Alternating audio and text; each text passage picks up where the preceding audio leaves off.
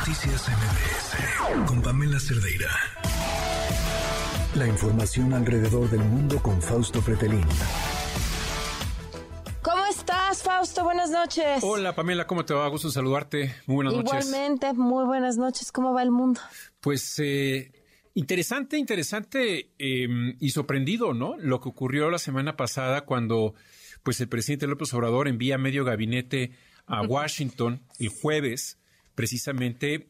Primero, la, primera sorpresa es la enorme asimetría, es decir, eh, cómo degrada eh, bastante el gobierno de Estados Unidos esta reunión al enviar prácticamente a, funcionarios de segundo nivel, con excepción del fiscal, eh, del fiscal, del fiscal general, pero, pero ahí ya envió el primer mensaje. El segundo mensaje muy claro fue 24 horas después, el viernes, cuando eh, la DEA da a conocer pues eh, este documento en donde mm, revela que un año y medio antes ya tenía por ahí a dos vínculos, eh, dos personajes que fue infiltrando en pues este cártel de los famosos chapitos. es decir, la DEA demuestra que en México sí se procesa el fentanilo, y subraya con mucha atención de que lo que había dicho pues eh, el presidente López Obrador y la Secretaría de Relaciones Exteriores, sobre todo el 13 de abril, en un comunicado de que México, el 13 de marzo, perdón, de que México no había o no estaba participando en eh, el proceso de, de, fentanilo, pues se viene abajo, se viene abajo eh, creo que... que... no tendrían que haberlo salido a decir para que se viniera abajo. O sea, los mismos narcolaboratorios de fentanilo que la Secretaría de la Defensa ha incautado son la prueba misma de que estaban mintiendo. sí, totalmente de acuerdo, pero yo creo que eh, el hacer público este documento, claro. Eh, que está pues eh, en, en, Nueva York, en, en, un juzgado, ¿no? En donde pues hay órdenes ya también de judiciales en contra, no solamente de los chapitos, sino en contra de algunos personajes que están en Colombia, que están en Grecia, en, también en Estados Unidos.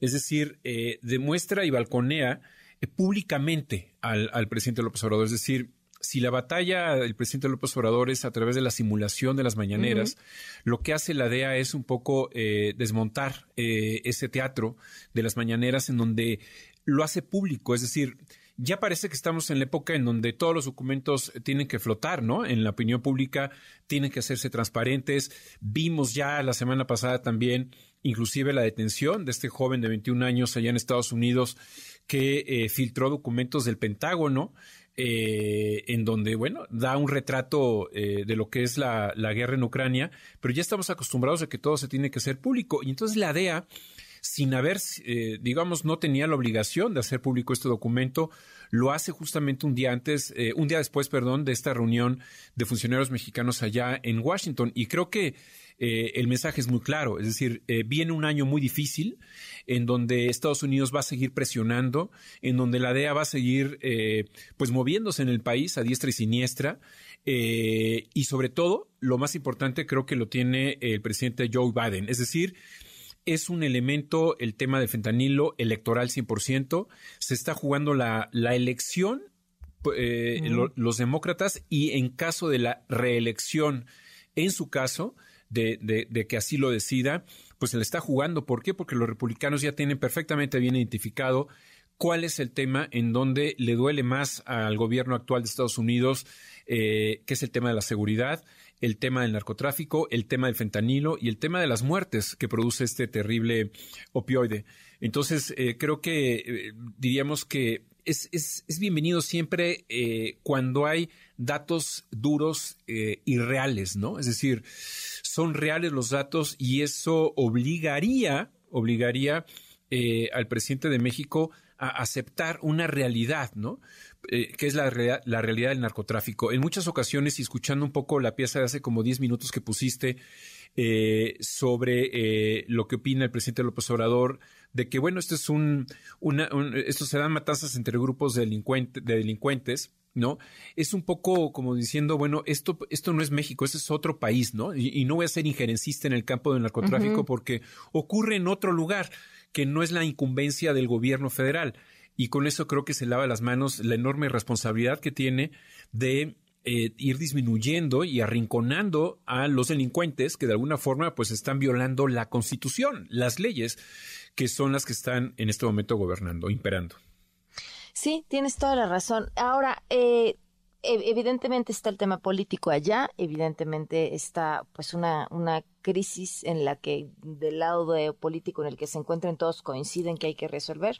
¿No te sorprendió la respuesta del presidente hoy como si no conociera pues información importante que se dio a conocer sobre el, poder y la forma de actuar de los chapitos? Sí, sí, sorprende y yo creo que sí sabía. Es decir, yo creo que eh, era evidente que ha conocido cómo eh, la DEA ha ido pues arrinconando a este, bueno, más que arrinconando, detectando, ¿no? Los movimientos, la operación de los chapitos, la operación global, hay que decirlo, es una operación global de lo que es eh, el fentanilo, China, México, Colombia, Grecia, Estados Unidos, Europa, eh, y creo que, creo que pues simula, ¿no? Es decir, es un personaje, el presidente, que debe tener la información clara.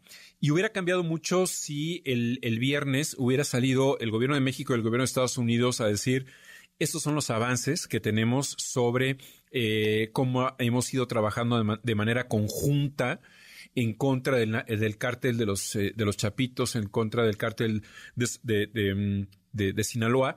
Eh, y esto hubiera demostrado que en verdad pues van del brazo, que son temas que vinculan a los dos países, que no pueden ir por separado. Sin embargo, vimos dos escenas totalmente distintas. Vimos cómo también el presidente López Obrador desde hace dos o tres semanas pues vinculó a China.